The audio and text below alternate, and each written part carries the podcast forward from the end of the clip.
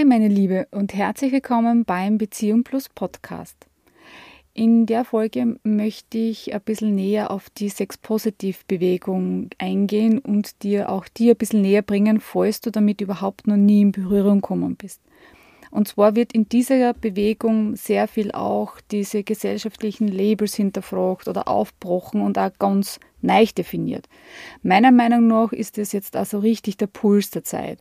Und Beziehungen und Intimität dürfen sich weiterentwickeln und da ist genau diese Bewegung jetzt wirklich richtig dafür. Das heißt, du wirst jetzt Folgendes heute hier bei mir erfahren, was diese Bewegung jetzt von der 68er und von der zweiten Frauenbewegung unterscheidet, was es grundsätzlich einmal mit Sex positiv auf sich hat und wer kehrt eigentlich zu dieser Bewegung dazu. Und was hast du jetzt davon? Vielleicht kann ich deinen Blick ein bisschen erweitern und so auf die andere Dinge lenken, aber eins sage ich dir gleich, Vorsicht, es kann sein, dass es deine Beziehungen und deine Sicht auf Intimität nachhaltig beeinflussen wird. Ich hoffe, du bist jetzt neugierig geworden und ich würde mal sagen, lass uns einfach starten. Hi und herzlich willkommen beim Beziehung Plus Podcast. Mein Name ist Barbara und ich bin deine Gastgeberin. Frei nach dem Motto sowohl es auch statt entweder oder nehme ich dich mit in meine Welt der offenen Beziehungen, Polyamorie, alternativen Beziehungsmodellen und der schönsten Nebensache der Welt.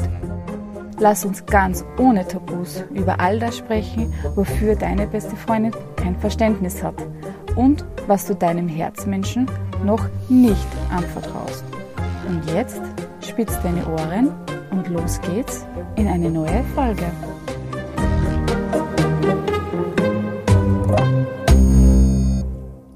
Mein Name ist Barbara Preiser-Jelinek und ich begleite aufgeschlossene, neugierige Frauen und Paare auf ihrem Weg, ihre exklusive monogame Beziehung für weitere Menschen sexuell lustvoll oder emotional gefühlvoll zu öffnen. Und ganz wichtig, ohne dass dabei ihre Beziehung und Liebe auf der Strecke bleiben. Mit der heutigen Folge möchte ich auch quasi meine Dreierreihe beenden. Also der erste Teil, das war jetzt ja die Sichtweise auf die Monogamie, wo ich ein bisschen auch so an den gängigen Normen ein bisschen gerüttelt habe. Der zweite Teil war da so, wir schauen ein bisschen tiefer in offene Beziehungen rein, wobei wir da nur an einem Aspekt ein bisschen an der Oberfläche gekratzt haben, aber zumindest einmal das erste Richtung offene Beziehungen. Und im dritten Teil möchte ich mir jetzt eben den Sex-Positiv-Bewegung widmen. Und diese drei Teile sind so gesehen auch ein bisschen meine persönliche Reise. Eben Teil 1 und 2, den ich schon durch habe, und Teil 3, in dem ich mich gerade befinde und in dem ich mich gerade um einiges mehr vertiefe. Es ist nämlich auch noch gar nicht so lange her, dass ich das erste Mal den Begriff Sex positiv gehört habe. Und eins kann ich dir jetzt schon sagen, es hat mich von Anfang an komplett gecatcht. Ja. Ich war so begeistert davon, dass das Ganze jetzt einen Namen hat, so wie ich oft auch den Zugang zur Sexualität sich beziehungsweise in die Richtung, in die ich mich auch irgendwie natürlich entwickle. So wie die Existenzanalyse bei mir so die Sicht auf die Welt auf den Punkt bringt, so ist es irgendwie bei der Sex-Positiv-Bewegung, die bringt meine Sicht auf die Sexualität und Beziehungen auch auf einen ganz einen klaren Punkt. Ich habe schon länger das Gefühl gehabt, dass eben meine Ansichten irgendwie auch nicht ins System passen. Und habe mich natürlich auch hinterfragt, liegt es daran, dass ich grundsätzlich einmal gegen das System bin, also mit deswegen so positioniere oder ist es etwas, was tief in mir angelegt ist? Und durch diese Bewegung war sie einfach, es gibt noch andere Leute, die das auch so empfinden. Also wird es wahrscheinlich nicht nur Rebellion sein, sondern eher auch, dass es in mir angelegt ist. Aber genug der Vorrede, würde ich jetzt einmal sagen. Lass uns einmal gleich ins Thema starten. Also erste Frage, was unterscheidet die Sex-Positiv-Bewegung von der 68er und der zweiten Frauenbewegung? Eigentlich ist die Fragestellung an sich schon mal nicht richtig, weil die heutige Sex-Positiv-Bewegung verdankt der 68er und der zweiten Frauenbewegung eigentlich ihre, ihr Dasein. Es ging nämlich damals um diese politischen, kulturellen, sexuellen und sozialen Gleichheiten als neue Werte. Quasi dieser Aufbruch von der Gesellschaft hin zu einer offenen und einer selbstbestimmteren Gesellschaft. Die 68er haben quasi uns auch von dieser Macht, dieser Moralvorstellungen der Institutionen, Kirche und Staat auch befreit.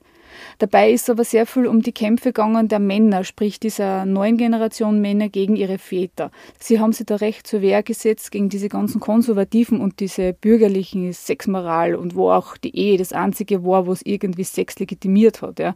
Der Zugang zu Sex ist dadurch erleichtert worden, allerdings nur für die Männer.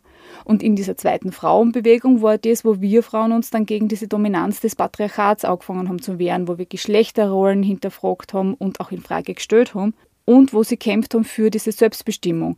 Und sie haben auch dieses Ungleichgewicht zwischen Frauen und Männern aufzeigt. Und gerade auch im sexuellen Bereich übernehmen wir Frauen ja nach wie vor immer noch gern diesen passiven Part. Wahrscheinlich, weil wir auch so erzogen worden ist und es für uns vollkommen normal ist. Nur sind wir wirklich nur dieses Gefäß für die Lust unseres Partners und ist Sex tatsächlich vorbei, nur weil der Mann seinen Orgasmus gehabt hat. Ich würde jetzt nochmal sagen, ich lehne mich einmal sehr weit aus dem Fenster. Nein, Ladies, ich glaube nicht, dass das so ist. Auch wenn wir dieses aufnehmende Geschlecht sind, heißt das noch lange nicht, dass wir im Sex nicht aktiv teilnehmen können.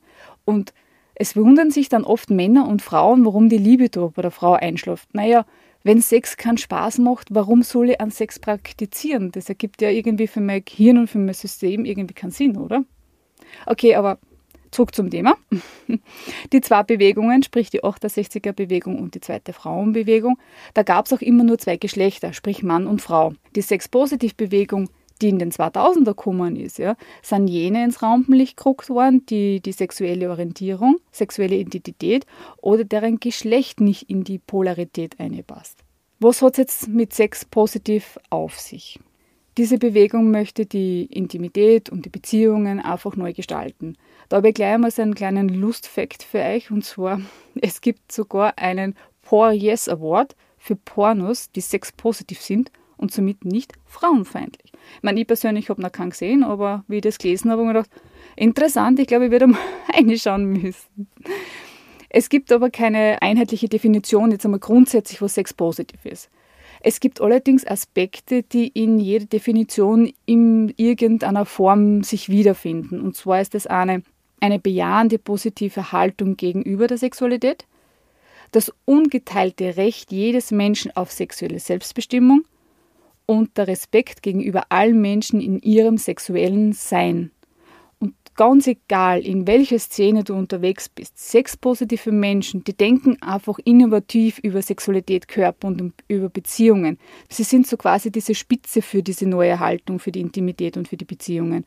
Und sie wollen sie einfach nicht mehr verstecken hinter diesen ganzen gesellschaftlichen Normen und die hinterfragen eben auch das Bild der Gesellschaft von der Sexualität, stellen sie in Frage und erweitern es auch. Bei Sex Positiv geht es jetzt nicht um irgendwelche wilden Orgien oder irgendwelche abwegigen Abenteuer oder einen komplett zügellosen Sex abseits der Norm. Ja. Kann vorkommen, aber ist jetzt nicht automatisch so. Es kann nämlich auch etwas Meditatives, Spirituelles, irgendwas Langsames beinhalten. Es steht Sexualität in dem Fall für die Lebensenergie, für die Lebensfreude und dass Sexualität einfach für ein gesundes Leben wahnsinnig wichtig ist und dazu beiträgt der Zugang ist somit hedonistisch und dabei kann auch wirklich alles sexuell sein. Ja? Haut auf Haut, schreiben, Gedanken, spüren, berühren, spielen, einfach das ganze Spektrum der Sinne genießen. Es ist weit mehr als wie jetzt nur der Akt selber und der Orgasmus quasi ist die Belohnung und dann sind wir fertig. Ja? Sexpositive Menschen setzen sich ja ganz bewusst mit ihrer eigenen Sexualität auseinander. Sie reflektieren sie, sie, sie gestalten sie, sie erleben ihre Lust auf eine ganz eigene Art.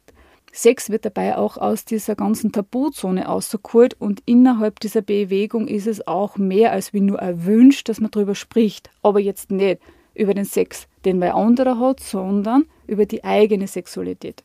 Sexpositiv zu sein bedeutet unter anderem auch, dass du anderen mit Respekt und Interesse begegnest oder dass Differenzen von Lebensstilen wertschätzt und neugierig und offen dafür bist.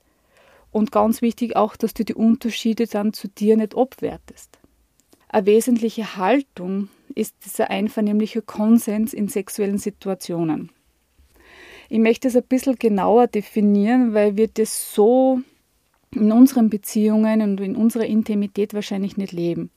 Und zwar durch diese sexuelle Einvernehmlichkeit, durch diesen Konsens wird ein Raum geschaffen, der einfach sicher ist. Und Konsens beruht in dem Fall auch auf Selbstliebe und auf einer authentischen Zustimmung.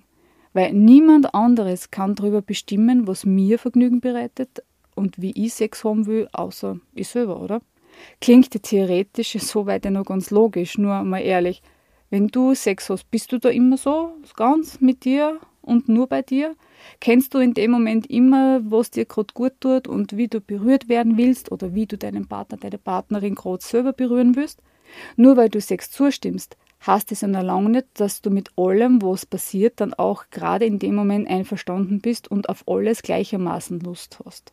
Und hast du zum Beispiel schon mal gefragt, hey, Schatz, wie möchtest du vielleicht heute gern berührt werden oder wonach ist dir gerade? Oder hast du selbst schon mal ganz wie selbstverständlich gesagt, hey Schatzl, ich möchte, dass du mich heute ganz, ganz intensiv am Hals küsst zum Beispiel, weil mir einfach gerade da noch ist. Stell dir mal vor, du machst es. Also ich könnte mir vorstellen, dass das am Anfang ziemlich befremdlich sein kann und das auch mit dir persönlich was tut.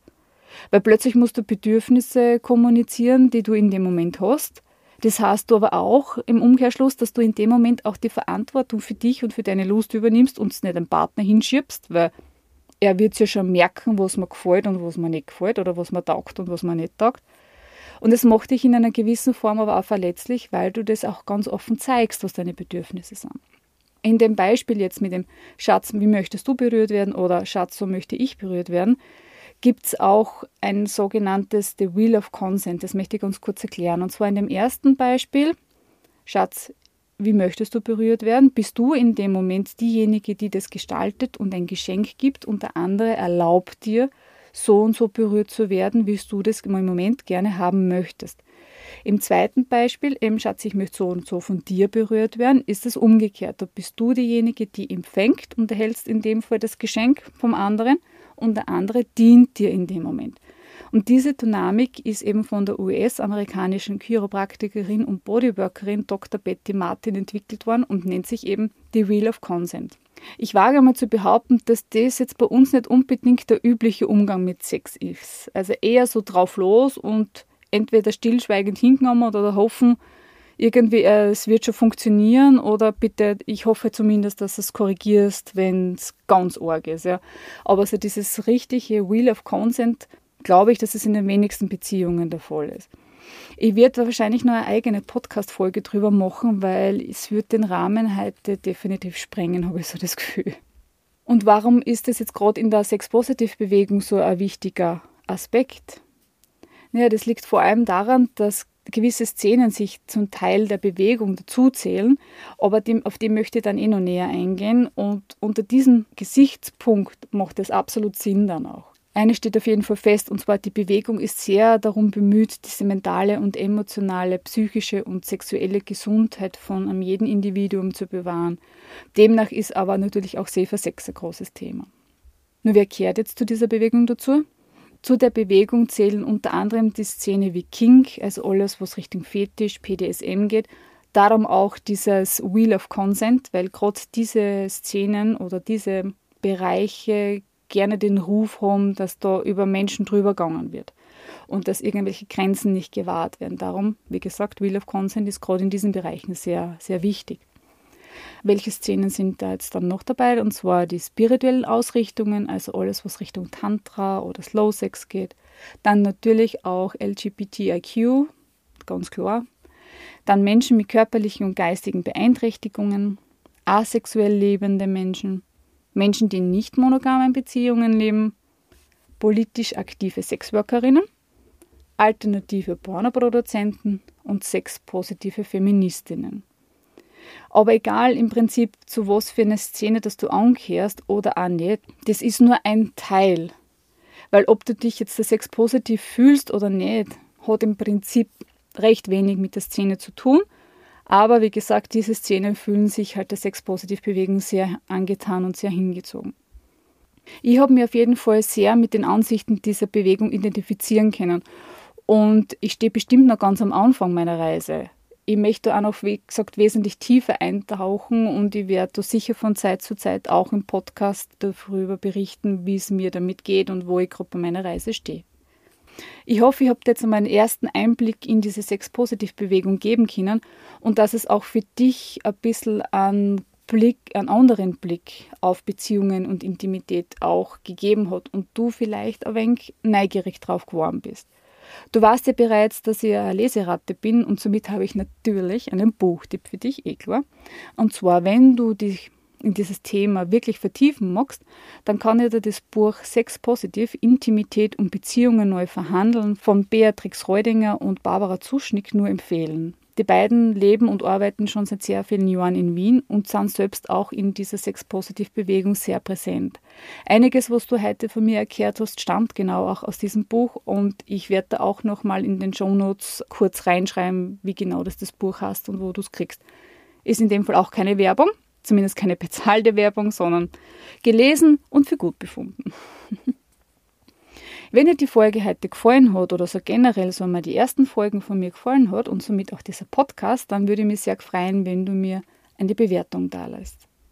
Ich danke dir jetzt auf jeden Fall mal von Herzen, dass du heute mit dabei warst wieder und ich freue mich natürlich drauf, wenn du das nächste Mal auch wieder einschaltest und mich da hier besuchst und wie immer, natürlich, du darfst auch gerne bleiben. Bis dahin wünsche ich dir alles Gute, alles Liebe, deine Bauer.